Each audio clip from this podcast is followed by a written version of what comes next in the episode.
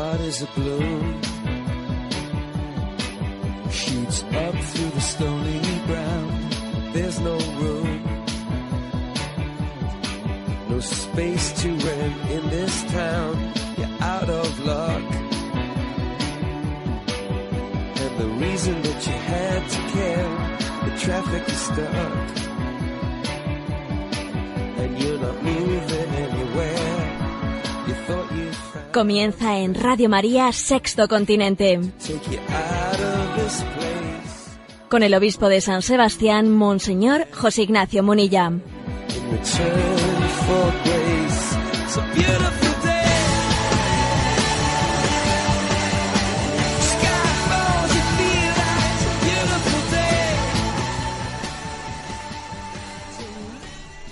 Un cordial saludo a todos los oyentes de Radio María. Un día más, con la gracia del Señor, nos disponemos a realizar este programa llamado Sexto Continente, que lunes y viernes de 8 a 9 de la mañana realizamos en esta radio tan querida para todos nosotros, en la que nos sentimos una familia, Radio María.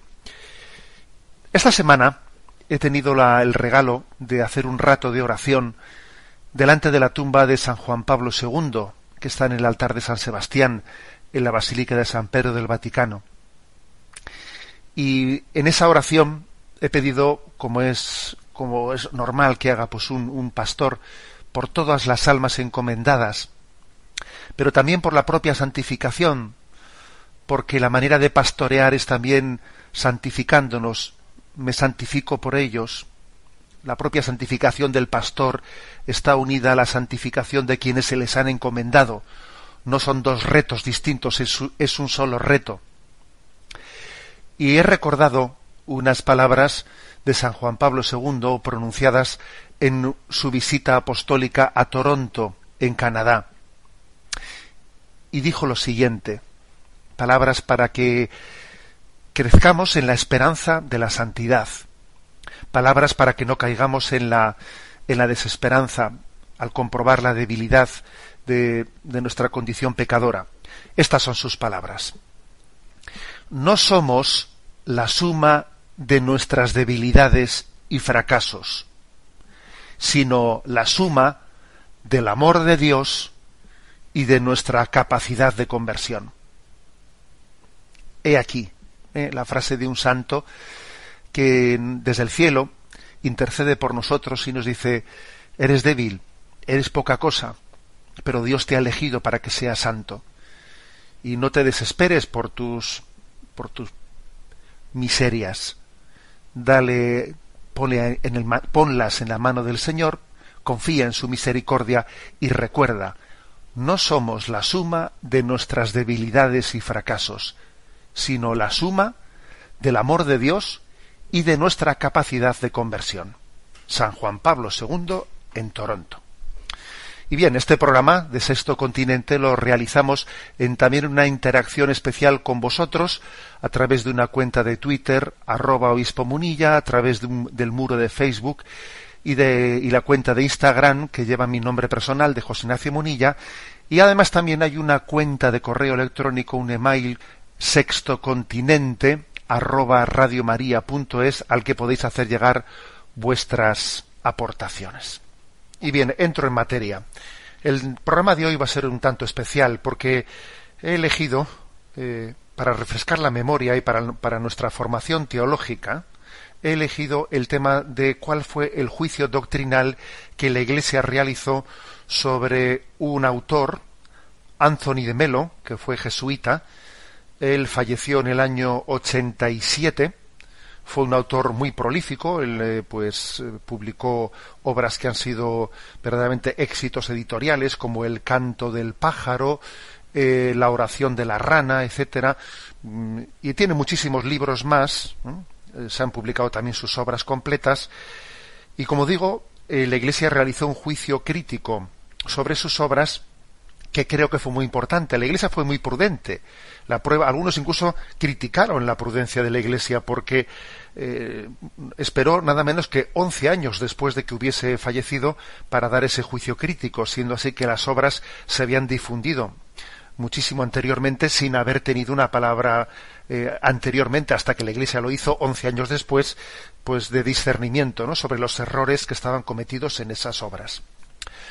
¿Por qué me parece importante volver a recordar esto? Porque estamos bajo el mismo influjo todavía, porque el problema no lo hemos superado, porque el problema de la nueva era, de la infiltración de la nueva era entre nosotros, pues eh, sigue siendo de máxima actualidad. Sabéis que aquí en Radio María, pues también eh, recientemente, pues eh, yo quise quise invitar aquí en San Sebastián y sé que en Radio María ha sido ha sido compartida esa charla, una charla de Asunción Ruiz, una valenciana que nos dio testimonio de su paso por la nueva era. También un servidor, pues posteriormente a la charla de Asunción Ruiz, di también otra otra reflexión sobre si es compatible, hasta qué punto es compatible el yoga y la filosofía del yoga con el cristianismo. El influjo de la nueva era es muy grande entre nosotros. Y la prueba de que este, de que este, de que tiene razón de ser el recordar cuál fue el juicio crítico de la Iglesia, entonces era el cardenal precepto de la doctrina de la fe, nuestro actual Papa emérito, Monseñor Joseph Ratzinger. La prueba de que tiene razón de ser y necesidad de que recordemos este, este discernimiento doctrinal es que hace poco me, daba yo, me llevaba la sorpresa de ver que en un calendario, en un calendario católico, pues de esos que se van ¿eh? cogiendo cada día, se va cogiendo, arrancando la hoja del calendario, allí había la publicidad, la publicidad de las obras completas de este jesuita Anthony de Melo, que había sido criticado, ¿no? Pues eh, desde el juicio doctrinal de la Iglesia, y uno se lleva la sorpresa de que una editorial católica sigue proponiendo a todos los que hayan comprado pues ese calendario católico que compre sus obras completas, lo cual quiere decir que tenemos un problema de no haber entendido que cuando la Iglesia ha hecho un juicio de discernimiento sería por algo y es importante que ofrezcamos la sana doctrina en eso que proponemos a nuestros fieles. ¿no? Bueno, este es el motivo de por qué me parece eh, necesario y de actualidad. ¿no? ¿Cuál fue la notificación sobre los escritos del padre Anthony de Melo, eh, realizada por la Congregación para la Doctrina de la Fe en el año 1998, como digo? Vamos a ver, es breve y la voy a leer ¿eh? y luego haremos más comentarios. El padre jesuita de la India, Anthony de Melo, 1931-1987, que así fue cuando, ahí es cuando nació y falleció, es muy conocido debido a sus numerosas publicaciones, las cuales, traducidas a diversas lenguas, han alcanzado una notable difusión en muchos países, aunque no siempre se trate de textos autorizados por él. Sus obras, que tienen casi siempre la forma de breves historias, contienen algunos elementos válidos de la sabiduría oriental que pueden ayudar a alcanzar el dominio de sí, romper los lazos y efectos que nos impiden ser libres, y afrontar serenamente los diversos acontecimientos favorables y adversos de la vida. Particularmente en sus primeros escritos, el padre de Melo, no obstante las influencias evidentes de las corrientes espirituales budista y taoísta, se mantuvo dentro de las líneas de la espiritualidad cristiana. En estos libros trata los diversos tipos de oración, de petición, intercesión y alabanza, así como de la contemplación de los misterios de la vida de Cristo, etc. Pero ya en ciertos pasajes de estas primeras obras, y cada vez más en sus publicaciones sucesivas, se advierte un alejamiento progresivo de los contenidos esenciales de la fe cristiana, el autor sustituye la revelación acontecida en Cristo con una intuición de Dios sin forma ni imágenes, hasta llegar a hablar de Dios como de un vacío puro. Para ver a Dios haría solamente falta mirar directamente el mundo. Nada podría decirse sobre Dios. Lo único que podemos saber de Él es, que es incognoscible. Ponerse el problema de su existencia sería ya un sinsentido. Este apofactismo radical, luego explicaremos qué significa esto, este apofactismo radical lleva también a negar que la Biblia contenga afirmaciones válidas sobre Dios. Las palabras de la Escritura serían indicaciones que deberían servir solamente para alcanzar el silencio. En, otros pasajes, el juicio sobre los libros sagrados de las religiones en general, sin excluir la misma Biblia, es todavía más severo. Estos impedirían, dice el autor, que las personas sigan su sentido común, convirtiéndolas en obtusas y crueles.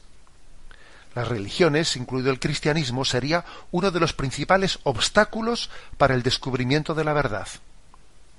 Esta verdad, por otra parte, es definida no es definida nunca por el autor en sus contenidos precisos.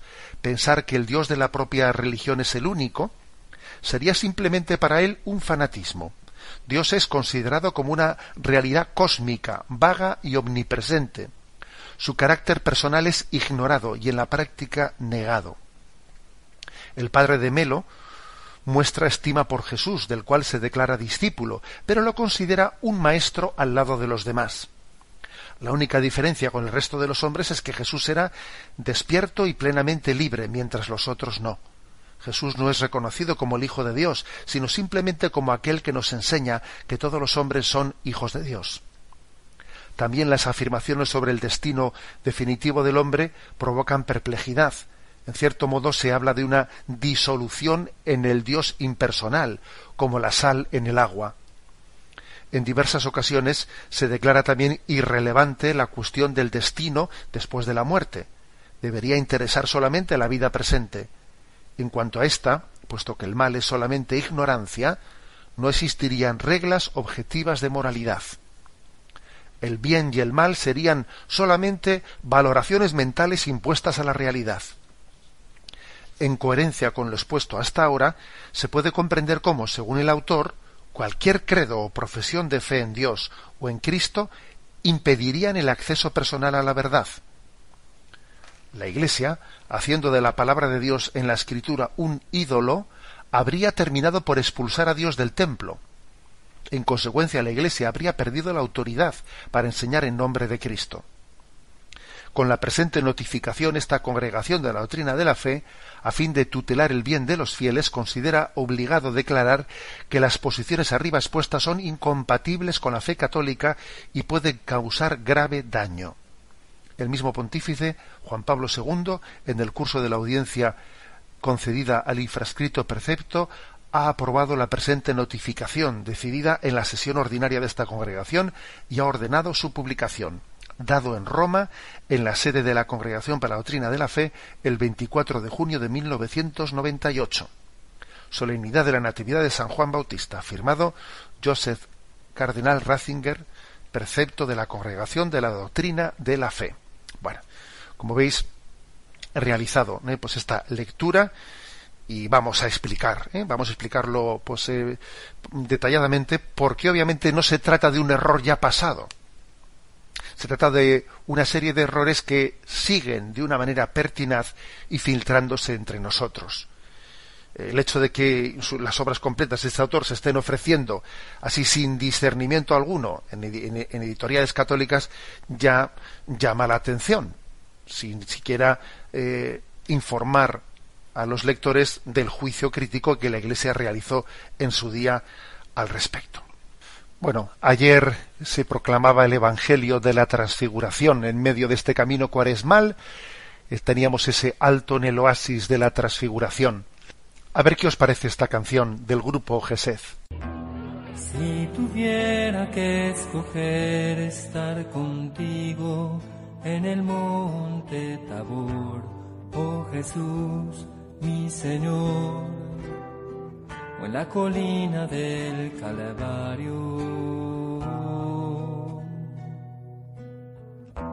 Si tuviera que escoger beber contigo en las bodas de Caná, oh Jesús, mi Señor, o en el jardín de los olivos, yo escogería estar contigo en tu dolor. Yo escogería acompañarte ante la cruz. Cuando tu amor se derramó y tú estabas tan solo. Te amo tanto, mi Señor Jesús, si tuviera que escoger entre la pena de la cruz y la gloria del tabor, yo escogería la cruz. Yo escogería la cruz.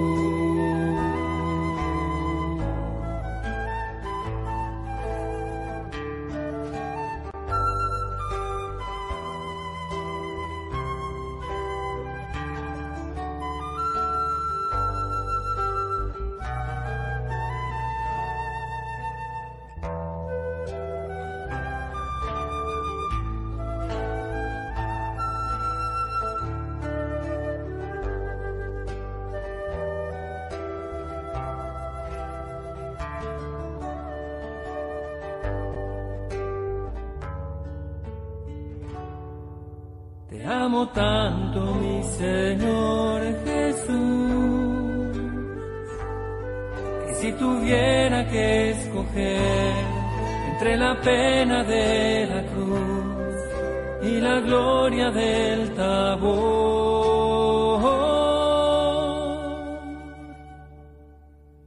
yo escogería la cruz. Yo escogería la cruz.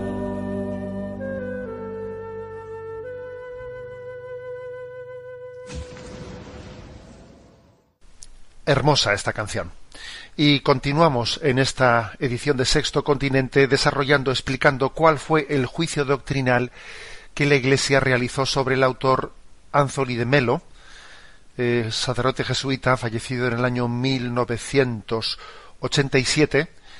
Once años después de su fallecimiento, la Iglesia publicó esa nota doctrinal que hemos leído eh, en mi intervención anterior. Y ahora voy a desarrollarla. Además de la notificación de la nota doctrinal, también se publicó una nota ilustrativa. A veces eh, la Congregación para la Doctrina de la Fe, cuando da una nota, un, una palabra autorizada de la Iglesia para hacer un juicio crítico sobre un autor, después también hace algo de, digamos, de pedagogía y publica complementariamente una nota ilustrativa explicando, ¿eh? explicando el porqué del juicio crítico. Vamos a ver, sin duda alguna, eh, el, error fundamental eh, de autores como Anthony de Melo es el, el de la negación o el de la no comprensión de la novedad de la revelación en Jesucristo. El no entender que Dios ha hablado, se ha comunicado, ha llegado a nosotros y nos ha hablado en Jesucristo. Dios ha establecido un camino de revelación. Dios ha tomado la iniciativa. ¿Quiénes somos nosotros para decir que de Dios no se puede decir nada si Él ha querido hablar de sí mismo y nos ha enviado a su Hijo Jesucristo para hablarnos del Padre y para revelarnos el camino de la salvación? ¿Eh? Por lo tanto, a veces no le hemos permitido a Dios ser Dios. Hemos dicho que es imposible que Dios hable. Yo creo que este es uno de los errores más influyentes en este momento y más pertinaces en torno a la Iglesia. El de la negación de la revelación. Dios ha hablado. Y por lo tanto no es lo mismo Jesucristo que, que Buda o Mahoma. No, no es lo mismo, porque Jesucristo es la revelación de Dios Padre y los otros serán pues hombres hombres con sentido espiritual o religioso que intentan buscar a Dios, pero no son la revelación de Dios, no son el camino elegido por Dios para, para revelarse a la humanidad. No es cierta la teoría del pluralismo religioso según la cual todas las religiones son caminos para eh, caminos igualmente válidos para llegar a Dios o caminos establecidos por Dios. No, no es cierto. El Concilio Vaticano II afirma con contundencia pues que el cristianismo no es una religión nacida del hombre, sino que el cristianismo ha nacido de la decisión salvífica de Dios deben llegar a nosotros en Jesucristo. Por lo tanto, eh, uno de los errores principales ¿no? que señala esta nota ilustrativa es el de eh, entender la contemplación como autoconciencia. En vez de hablar de la contemplación de Dios, aquí se habla de la autoconciencia. Ese tipo de, de autores vienen a sustituir y decir, aquí lo importante no es contemplar, lo importante es que tú seas contemplativo, lo importante es tu autoconciencia. A Dios no se le puede contemplar, sino tú lo que haces es tener una autoconciencia de ti mismo. Se equipara la noción de revelación cristiana y la de Lao Tse. Eh, hay una frase eh, de Lao Tse que, que Anthony de Melo repite mucho, que es el silencio es la gran revelación. A ver, ¿qué diríamos nosotros? ¿El silencio es la gran revelación? No. Eso es falso. La gran revelación es la palabra. La palabra, el verbo, es la revelación del Padre. Incluso cuando es cierto que el, silencio tiene un valor, cuando se dice que el silencio es la sal de la palabra. Sí, sí, es la sal de la palabra, pero, la, pero eso es como si dice uno, a ver, ¿qué es más importante? Eh, pues el manjar o la sal con la que se le condimenta. La sal es importante para condimentarlo, pero a ver si le vamos a dar más importancia a la sal que al manjar mismo. Lo más importante es el manjar, no la sal. Por lo tanto, lo más importante es la palabra de la revelación de Dios, no el silencio. El silencio lo que hace es educarnos en recibir bien la palabra. Pero decir que el silencio es la gran revelación es, en el fondo, negar la iniciativa de Dios que se revela a nosotros. De aquí se desprende, pues, eh, referirnos a Dios como una intuición sin forma, sin imágenes, como de un vacío. ¿Qué es Dios? Un vacío, ¿no? No, Dios no es un vacío. ¿Mm? Y dice Anthony de Melo que para comunicarnos con el infinito es necesario mirar, mirar al vacío. ¿Mm? Dice la concentración en nuestra respiración, o nuestras sensaciones corporales son la óptima contemplación. La, óptima contemplación de Dios. Pues no, la Iglesia hace este juicio crítico diciendo que este tipo de expresiones son contrarias al sentir cristiano. En sus obras, Anthony de Melo habla del despertarse de la iluminación interior, como si la revelación fuese no que Dios se, se, nos comunique desde lo alto, sino como si la revelación fuese que se despertase lo que está escondido dentro de mí. Pero sin embargo la verdadera revelación está en la escritura. Y Anthony de Melo comete el gravísimo error de decir que la verdadera iluminación, ese despertarse de lo que está escondido en mí, es mucho más importante que la escritura, que la sagrada escritura. Comprenderéis por eso porque la Iglesia hace este juicio crítico, ¿no? Fijaros, eh, mm, en el libro de tan conocido como la, oración de la rana, el, primero, primero de ellos, porque hay varios, en la página 126 dice, ¿no? Un gurú prometió a cierto estudioso una revelación de mayores consecuencias que cualquier otra contenida en las escrituras. Cuando has adquirido conocimiento, usas una, una antorcha para mostrar el camino. Cuando estás iluminado, te conviertes en antorcha. O sea que tú tienes luz interior, no necesitas que te vengan con la luz de la Sagrada Escritura, la luz, eso es como una antorcha, pero cuando tú llegas a entender que la antorcha eres tú, que esa luz está dentro de ti, tú no necesitas de ese libro llamado Escritura o llamado eh, Biblia como podéis observar, es una deformación completa del concepto de la revelación, ¿no? Hace afirmaciones sobre Dios, este autor de Melo, que ignoran, si no niegan explícitamente su carácter personal, y lo reducen a una vaga realidad cósmica. Esto es muy frecuente también de, estas, de estos influjos de la nueva era, hablar de Dios en términos de energía, etcétera, pero olvidando que Dios es un ser personal, y a un ser personal se le ama. A una energía no se le puede amar. Pero a Dios sí que tiene, que que se ha revelado como Padre, Hijo y Espíritu Santo. Y se ha revelado porque lo es, obviamente. Fijaros, voy a leeros otra, otro texto de Antoni de Melo que me parece bastante significativo. Dice, Dios no muere el día que dejamos de creer en una divinidad personal, porque la distancia entre Dios y tú es idéntica a la distancia entre ti y la conciencia de ti mismo. En el fondo, podríamos hablar de que esto es un panteísmo o una reducción de lo sobrenatural al orden natural. ¿eh? Y se subraya, por lo tanto, en esa, en esa negación de, de la revelación de Dios, se, se subraya que de Dios no se puede decir nada, que Dios es inalcanzable. Es lo que se habla de la, la teología apofáctica. Apofáctica quiere decir de Dios no se puede decir nada, es inalcanzable, ¿no? Leo un texto suyo. Dios no tiene nada que ver con la idea que tienes de Él. Lo único que podemos saber de Él es que es incognoscible. Y si hubiese alguna duda, dice, ¿no? El ateo comete el error de negar aquello sobre lo que no puede decir nada. Y el teísta, el que cree en Dios, comete el error de afirmarlo. O sea, que el ateo comete el error por negar, de Dios no puedes negar nada. Y el que cree en Dios comete el error por afirmar, de, Dios tampoco no puedes afirmar nada. Es decir, esta es la teoría, ¿no? orientalista, digamos, de apofáctica de Dios no se puede decir nada, solamente hay un vacío. Bueno, perdón, ustedes no creen en la revelación, ustedes no no le dejan a Dios, no le han dejado, no pretenden no reconocer que Dios ha querido hablar de sí mismo y expresarnos su ser y revelarse en la Santísima Trinidad.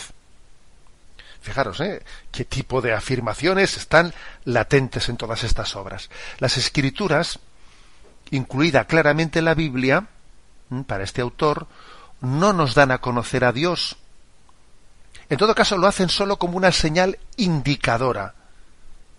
Son como el dedo que apunta donde está la luz que está dentro de ti. Pero paradójicamente, la revelación de Dios no se expresa en su palabra, sino en su silencio. ¿Mm? obviamente si en todas estas en todas estas obras porque hay que decir que claro que todo esto está hecho no os penséis que que este tipo de autores suelen, suelen tener la claridad y la transparencia de decir todo su pensamiento de una manera diáfana, sino que lo esconden en medio de cuentos, de fábulas, de, de enseñanzas sapienciales, algunas de ellas muy bonitas, que cualquiera de nosotros pues podríamos también aprovechar alguna imagen eh, hermosa y sugerente, pero dentro de todo eso está escondido todo este tipo de desdibujamiento ¿no? del misterio de Dios. Y obviamente eh, pues eh, es un gran servicio el que hace la Iglesia cuando es un magisterio, en medio de todas de esas decenas y decenas de libros de, de cuentos y sabidurías sapienciales, hace este juicio crítico, ¿no? Pero fijaros a dónde se llega. Aquí hay un increscendo, porque hay que decir que la misma nota crítica que la Santa Sede Público distingue como en los primeros estadios de Antonio de Melo estos errores no eran tan evidentes y se van decantando en la medida en que él va desarrollando su pensamiento, ¿no? Y llega un momento en que él dice lo siguiente: Mi amigo y yo vamos a la feria, la Feria Internacional de las Religiones. En el pabellón judío nos dieron unos volantes que decían que Dios era compasivo y que los judíos eran su pueblo elegido los judíos. Ningún otro pueblo era tan elegido como el pueblo judío. En el pabellón musulmán aprendimos que Dios era misericordioso y que Mahoma era su único profeta. La salvación viene escuchando al único profeta de Dios. En el pabellón cristiano descubrimos que Dios es amor y que no hay salvación fuera de la Iglesia. Entra en la Iglesia o te arriesgas a condenarte eternamente. Mientras nos alejábamos, pregunté a mi amigo ¿Qué piensas de Dios? Él respondió Es un santurrón, fanático y cruel. Una vez llegado a casa le dije a Dios ¿Cómo, ¿Cómo soportas este género de cosas, Señor? ¿No ves que desde hace siglos te están dando mala fama? Dios respondió Yo no he organizado esta feria. Me avergonzaría incluso de visitarla.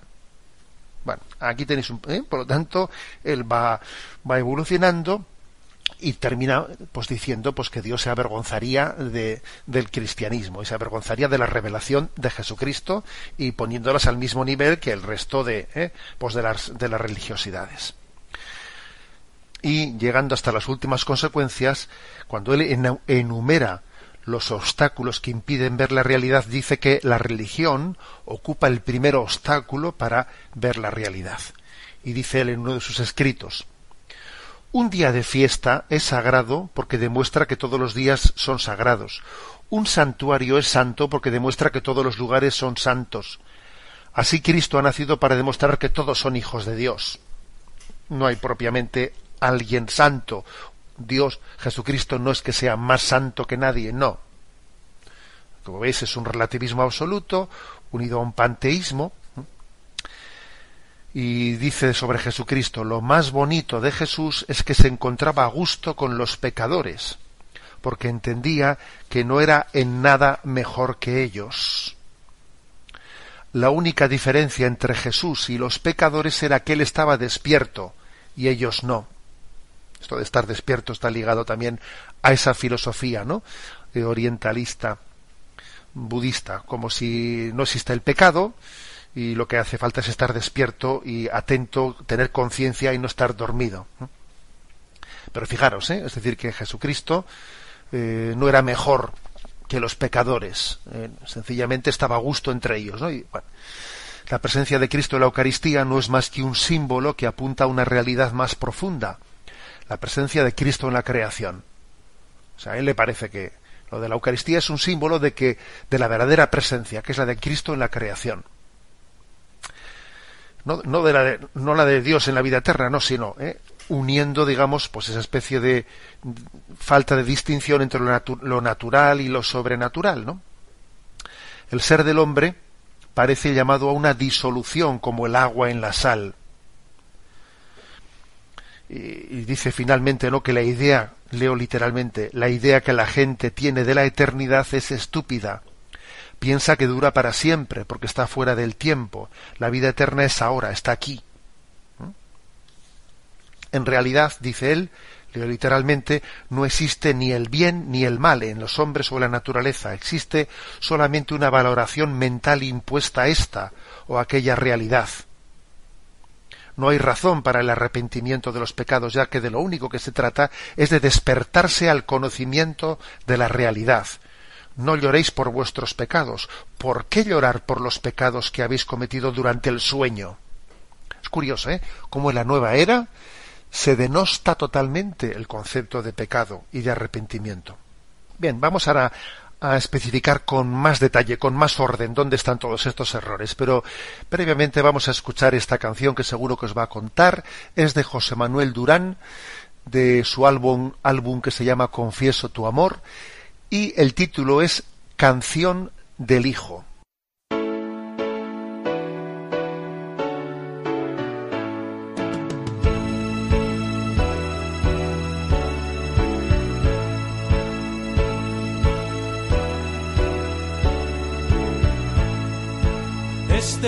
Es mi hijo, el amado, mi predilecto, escuchadle.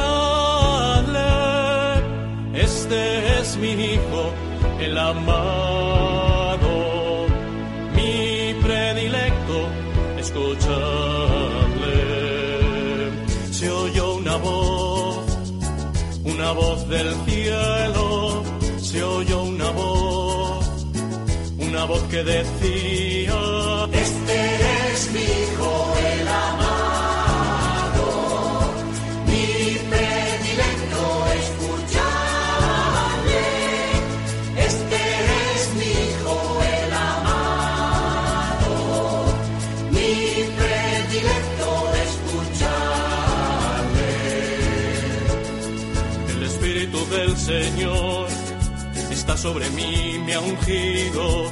para anunciar a los pobres la salvación. Me envió para proclamar liberación a los cautivos, libertad a los oprimidos, vista a los ciegos y anunciar el año de gracia del Señor y anunciar el año de gracia del Señor. Este es mi Hijo, el amado, mi predilecto, escuchadle. Este es mi Hijo, el amado, mi predilecto, escuchadle. Se oyó una voz, una voz del cielo, se oyó una voz, una voz que decía,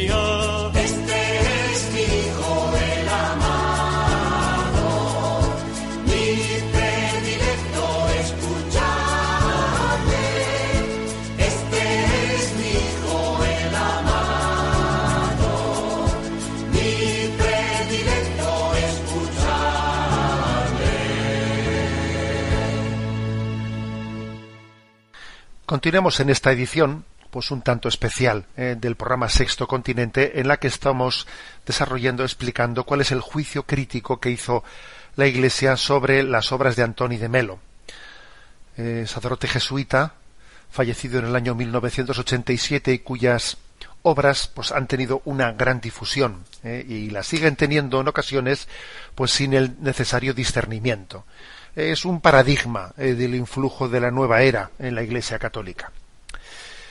Bien, voy a ahora explicar las cosas con un, un- con un orden mm, distinguiendo dónde están los errores en lo que al concepto de Dios se refiere, a Jesucristo, al concepto de la gracia, la Iglesia, sacramento de la Eucaristía, concepto de pecado, concepto de oración, vida eterna, sufrimiento y relación fe, obras y compromiso con el prójimo. Para ello, he entresacado eh, algunos textos principales ¿no? de su mm, digamos emblemáticos para entender dónde están esos errores. Primero en cuanto al concepto de Dios en su obra Sadana eh, que tiene el título de Sadana dice lo siguiente. Cuando introduces aire en tus pulmones estás metiendo a Dios en ellos Toma nota de lo que sientes cuando te das cuenta de que introduces a Dios dentro de ti cada vez que aspiras. En su obra Autoliberación Interior dice lo siguiente, Toda la creación es cuerpo de Cristo. Bueno, em, ¿qué- ¿dónde está el error? eh? El error sobre el concepto de Dios, pues que obviamente no distingue entre el creador y la criatura.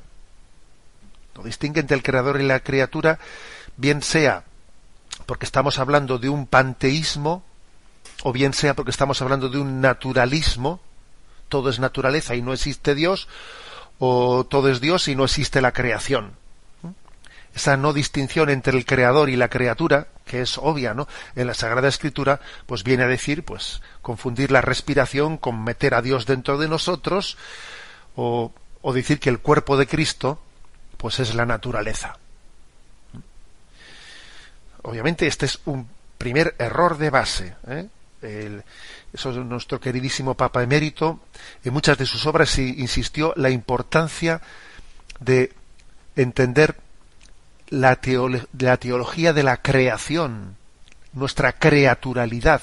Sin comprender nuestra creaturalidad y, la, y la- la teología de la creación, el hecho de que nosotros somos creados, pero podíamos no, no haberlo sido. Hemos sido creados por gracia, por regalo de Dios, y se distingue el creador de la criatura. ¿eh? Cuando eso se desdibuja por ese influjo panteísta oriental, pues obviamente tiene consecuencias muy graves.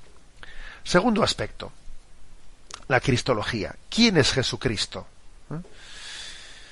Bueno, pues el autor dice, en su libro Autoliberación Interior, dice, no imites a nadie, ni siquiera a Jesús.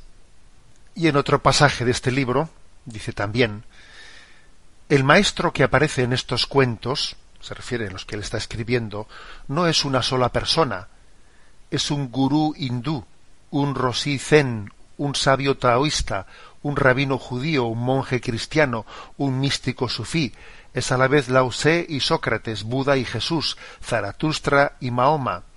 Su enseñanza abarca desde el siglo VII Cristo al siglo XX de nuestra era. Su sabiduría pertenece igual a Oriente y a Occidente, pero ¿importa realmente? sus antecedentes históricos, a fin de cuentas, la historia es el relato de las apariencias, no de la realidad, de las doctrinas, no del silencio. Bueno, como veis, aquí lo que se insiste, aquí lo, importante es el silencio, el silencio. Todos estos que han hablado, pues que si Lao Tse, Sócrates, Buda, Jesús, Zaratustra, Mahoma, todos estos, en el fondo lo que nos tienen que terminar es callándose todos ellos y haciendo que descubramos el silencio. El silencio. Y Jesucristo, pues es uno más. Incluso dice él, ¿no? Él, siendo sacerdote jesuita, ¿no? Dice, no imites a nadie, ni siquiera a Jesús. Por lo tanto, hay una cristología que está totalmente desdibujada sin conocer la novedad de Jesucristo. Tercer aspecto, concepto de gracia. Leo el siguiente texto del libro La oración de la rana, primera parte. Dice él, una encarnizada persecución religiosa estalló en el país, y los tres pilares de la religión, la escritura, el culto y la caridad, comparecieron ante Dios para expresarle su temor de que si desaparecería, si, si desapareciese la religión, dejarían también ellos de existir. No os preocupéis, dijo el Señor, tengo el propósito de enviaros a la tierra a alguien más grande que todos vosotros. ¿Y cómo se llama ese alguien? Conocimiento de sí, respondió Dios. Él hará cosas más grandes que las que haya podido hacer cualquiera de vosotros. ¿Mm? Hasta aquí el texto. Es decir, fijaros, ¿no? Que dice, dice el autor que el conocimiento de sí, ese es, ¿no? el gran regalo de Dios, y eso es más importante que la escritura, que la Biblia, que el culto, o sea, que la liturgia y que la caridad. El conocimiento de, sí, ¿eh? según Antonio de Melo, es más importante que la Sagrada Escritura, que el culto, que la oración que dirijamos a Dios, que la caridad misma. Lo importante es el conocimiento de ti. ¿Esto pues, ¿en, qué se deriva? Pues que es la negación de la gracia la negación de la gracia de Dios. Nosotros decimos, nada somos sin la gracia de Dios, ¿no? Y aquí lo que dice es que nada, que la gracia es que tú, es tu autoafirmación, en el fondo estamos en un concepto soberbio, absolutamente soberbio, egocéntrico, en el que el conocimiento de mí es mi salvación. Cuarto aspecto, sobre la Iglesia, eclesiología, ¿no? De Tony de Melo. En este libro, Autoliberación Interior, dice, no te importe lo que la religión o la sociedad prediquen. No importa. ¿eh? En el canto del pájaro dice, me he concentrado en saber de ti de segunda mano, Señor, de las escrituras y de los santos, de los papas y de los predicadores. Me habría gustado poderles decir a todos, no creo por lo que vosotros habéis dicho, sino porque yo mismo le he escuchado a él. ¿Eh? Esta es la cita. O sea, es decir, no cree eh, pues en la sucesión, en la transmisión apostólica. Jesús predicó a los apóstoles y les dijo, y si predicad, no, él dice, yo no, yo escucho directamente a Dios. Dice en, el siguiente texto, yo no he tenido la misma suerte que Ignacio de Loyola, él es jesuita, ¿sabéis? ¿no? Dice, yo no he tenido la misma suerte que Ignacio de Loyola. Por desgracia, ha habido demasiadas personas a las que he podido acudir en busca de orientación, y ellas me han acosado con sus constantes enseñanzas, hasta que debido al estrépito apenas he podido escucharte a ti, por más que me esforzara. Nunca he tenido la fortuna de tener un conocimiento de ti de primera mano, porque ellos solían decirme nosotros somos los únicos maestros que has de tener. Quien no escucha a nosotros, a él. Quien nos escucha a nosotros, a él le escucha. O sea, es decir, él piensa que San Ignacio de Loyola él ha recibido directamente de Dios a Ignacio de Loyola eh, pues su iluminación que no o sea, que Ignacio de Loyola no recibió la predicación de otros y dice yo desgraciadamente pues como San Ignacio de Loyola o sea no fui como él sino que me empezaron a predicar a predicar a predicar hasta que me di cuenta que todas esas predicaciones pues yo tenía que rechazarlas para hablar yo directamente con Dios bueno, pues este es el concepto. Primero que es totalmente falso lo de San Ignacio de Loyola. Por supuesto, San Ignacio de Loyola Para empezar, él se puso el nombre de Ignacio, se cambió el nombre y se puso el nombre de Ignacio en honor a Ignacio de Antioquía. Eso es para empezar. O sea, fíjate tú, hasta qué punto para él es importante. Se cambió de nombre para ponerse el nombre de Ignacio de Antioquía y ahora dice aquí Antoni de Melo que, que Ignacio de Loyola no recibió ninguna luz de nadie, ¿no? Sino que él tuvo una intuición directa. Como veis, es una, en el fondo es una negación de la Iglesia como mediadora y, sierva de la palabra de Jesucristo, ¿no? Y por si fuese poco, dice en el canto del pájaro, no tengo razón para echarles la culpa o para lamentar que hayan estado presentes en los primeros años de mi vida. Es a mí a quien debo de culpar, porque no he tenido la suficiente firmeza para silenciar las voces, estas personas, ni el valor suficiente para buscar por mí mismo, ni la determinación para esperar a que tú hablaras, ni la fe de que algún día, en algún lugar, habrías de romper tu silencio y me hablarías. O sea, diciendo, yo es que fui un cobarde y, y estuve escuchando las predicaciones de la Iglesia en vez de haber sido suficientemente valiente y buscarle a Dios por sí mismo. O sea, fijaros qué crisis, qué crisis. todo ello por negar la revelación como punto de partida. Quinto punto Sacramento de la Eucaristía. Dice en el libro Autoliberación Interior. Toda la, creación es cuerpo de Cristo. ¿Y tú crees que solo está en la Eucaristía? La Eucaristía señala esta creación. El cuerpo de Cristo está por todas partes. Y tú solo reparas en un símbolo. Bien, como podéis ver, es eh, pues ver la Eucaristía como un mero símbolo y no como una realidad de la actualización del sacrificio de Cristo y de la presencia de Cristo entre nosotros. Sexta, sexto capítulo, el concepto de pecado. Dice él, ¿no? Nada es bueno ni malo, es el pensamiento el que hace que lo sea. ¿Mm? Esta es una frase, pues eso, muy, ¿eh? muy suya y muy oriental. Es tu pensamiento el que las cosas hace que sean buenas o malas. El bien y el mal no existe, lo, eh, de alguna manera lo fabricas tú. Vamos, es que es esto casa con el relativismo actual como anillo al dedo. Dice en otro texto, nadie hace el mal sin una justificación. Es la justificación la que lo engaña. Nadie se daña a sí mismo conscientemente, sino inconscientemente. El que hace el mal es un loco, que no merece castigo, sino cura. Pues no, señor Tony de Melo.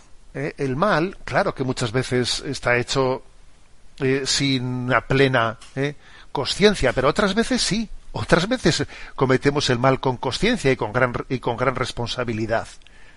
Séptimo aspecto, el concepto de oración.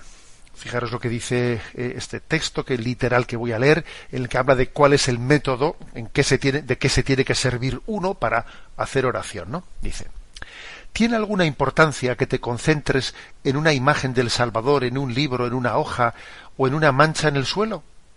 Un amigo jesuita interesado en estas cosas me aseguraba que diciendo constantemente uno, dos, tres, cuatro rítmicamente, alcanzaba resultados místicos idénticos a los que sus compañeros más religiosos afirmaban alcanzar mediante la devota y rítmica recitación de alguna jaculatoria. Y le creo. O sea, es decir, que es lo mismo que yo diga 1, 2, 3, 4, 1, 2, 3, 4, que, que diga Señor, Hijo de David, ten compasión de mí. Es lo mismo. Porque lo importante no es qué palabras esté diciendo. Según Tony de Melo, lo importante es que sean palabras ríndicas que me lleven a una concentración interior. Bueno, pero usted entonces no sabe lo que es hacer oración, señor Antoni de Melo.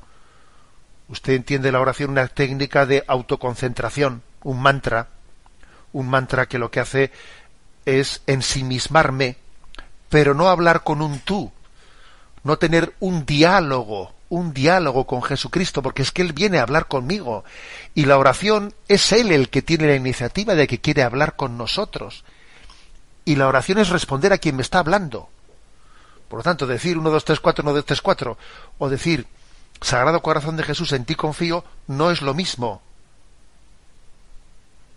Porque claro, es confundir es confundir, es como coger un plátano,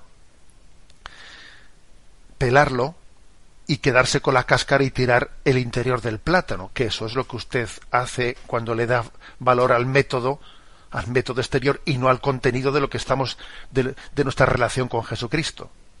Y por si fuese alguna duda, añade él, no se puede crear una dependencia ni aun de Dios. Dios quiere que te liberes de esos conceptos para ayudarte a confiar en ti mismo, a liberarte. O sea, como veis en el fondo, por esta, por este camino se llega en la práctica a una especie de ateísmo. ¿eh? Si os acordáis, hubo un momento en el que San Juan Pablo II, en una ocasión, en uno de esos libros entrevista, dijo que el budismo en el fondo es ateo, armó un cierto zipizape, ¿no? Porque el Papa había dicho eso, pero es que el Papa había dicho la verdad, ¿eh? ni, más, ni, menos, ¿no? Había dicho, había sido valiente confesando la verdad. Octavo capítulo, el de la vida eterna. ¿Qué concepto tiene de la vida eterna? Leo literalmente. ¿Cómo alcanzaré la vida eterna? Ya es la vida eterna. Entra en el presente. Está en el libro ¿Quién puede hacer que amanezca? ¿Eh? Este, este texto. El fondo, por tanto, es no creer en la vida eterna ¿eh? y confundir y confundir la historia, la historia humana con la historia de la salvación. ¿eh? Novena, aspecto. El del sufrimiento. ¿Qué visión tiene del sufrimiento? ¿Eh? Antoni de Melo. En el libro Autoliberación Interior dice, el sufrimiento no es real, sino una obra de tu mente. Si sufres, es que estás dormido, porque en sí el sufrimiento no existe, es un producto de tu sueño. Como veis, también eso está muy ligado a toda esta concepción eh, budista eh, en la que el hombre se aísla de la, eh, de la realidad, se aísla. Yo no sufro, yo la, la, la santidad consiste en no sufrir, en, en, ser capaz de hacer como una especie de aislamiento interior y que el sufrimiento no me afecte. Bueno, pero es que a Jesucristo, desde luego, no le vemos jugar a este tipo de técnicas de aislarse del sufrimiento, ¿eh? Jesucristo sudó sangre y lloró en Gesemaní y no jugó a hacer técnicas de yo me voy a relajar para que yo no sienta este sufrimiento. No. Y cuando Judas le traicionó, al corazón de Cristo le dolió todo esto es un jugar a escaparse de la realidad. Jesucristo se encarna en la realidad, abraza la cruz y hace de ella un instrumento de redención. No niega la cruz, no se abstrae de ella, no juega técnicas interiores de relajación. Él vive la verdad de nuestro sufrimiento, ¿no? A mí esto me parece una falta de respeto que a uno que está sufriendo un cáncer le digan, tú no sufres, eso es mentira, tú abstraite, eso es un producto de tu sueño. No, no, no, no digas tonterías, respétale al enfermo, por Dios. Y dile la verdad, ¿no? Que está sufriendo, pero que su sufrimiento tiene sentido en Jesucristo. Bueno, perdonad porque me caliento, ¿eh? Y el último punto, el punto décimo, punto décimo, la relación fe obras y el compromiso con el prójimo. Dice este autor, ¿no? También en el mismo libro, ¿Quién puede hacer que amanezca? Apártate, apártate del mundo para servir a la humanidad. Siéntate tranquilamente y no hagas nada. La primavera llega y la hierba crece. El maestro insistía en que el auténtico reformador no era otro sino el que era capaz de ver que todo está perfectamente como está y no dejarlo en paz. ¿Mm? Repito esta frase. ¿eh? Dice, el maestro insistía en que el auténtico reformador no era otro sino el que era capaz de ver cómo todo está perfectamente tal y como está y de dejarlo en paz. O sea, es esta filosofía ¿eh? también, digamos, de la que ha perpetuado las castas en la India tú esto déjalo, no tú no tú no cambies las castas, que los parias sigan siendo parias, ¿sabes? Y que los brahmanes sigan siendo brahmanes, ¿no? ¿Eh? Tú sencillamente siéntate tranquilamente y no hagas nada. La primavera llega y la hierba crece. Pues, pues no es así. Pues es que el reino de Dios nos dice Jesucristo que está, que sufre violencia y que lucha, pues, por hacer de este mundo, pues, un, una antesala de esa justicia plena a la que Dios nos llama en la vida eterna. Y aunque nosotros lo que podemos hacer es una gotita de agua, ciertamente, esa gotita de agua Dios será capaz de multiplicarla, ese pequeño bien que podemos hacerlo para transformar el mundo. Por eso fijaros lo que dice Tony de Melo. Ni tú, ni tus decisiones, ni acciones importan en el desarrollo de la vida. Es la vida la que importa y ella sigue su curso. Pues no, señor Tony de Melo, yo sé que lo que yo puedo hacer es muy poquito, pero que en este poquito que pueda hacer, Dios se servirá de él para multiplicar el bien. Por lo tanto, no es lo mismo hacer el bien que no hacerlo. No, Dios nos pide, ¿no? Que entreguemos el bien y Él lo multiplicará. Bueno, este programa, como veis, es un programa pues que quiere ser un poco formativo teológicamente, pero no solo es hacer historia, ¿eh? no solo es qué dijo este autor Tony de Melo hace X años, sino que estos errores siguen en la actualidad. Y no lo digo únicamente porque se estén vendiendo sus obras completas, incluso en editoriales religiosas, y haciendo propaganda de los calendarios religiosos, ¿no? Así sin ningún tipo de palabra de, como si la Iglesia no hubiese dicho, ¿no? Una palabra ocultándolo plenamente, la palabra de crítica, de discernimiento que se hizo. Sino que es que, eh, digamos, en el imaginario ¿eh? colectivo de la, que está influenciado por la, por la nueva era, este tipo de de errores están muy extendidos. ¿Eh? Recemos para que seamos fieles a la revelación de Jesucristo, para que nadie nos arrebate el mensaje revelado en él. La bendición de Dios Todopoderoso, Padre, Hijo y Espíritu Santo descienda sobre vosotros. Alabado sea Jesucristo.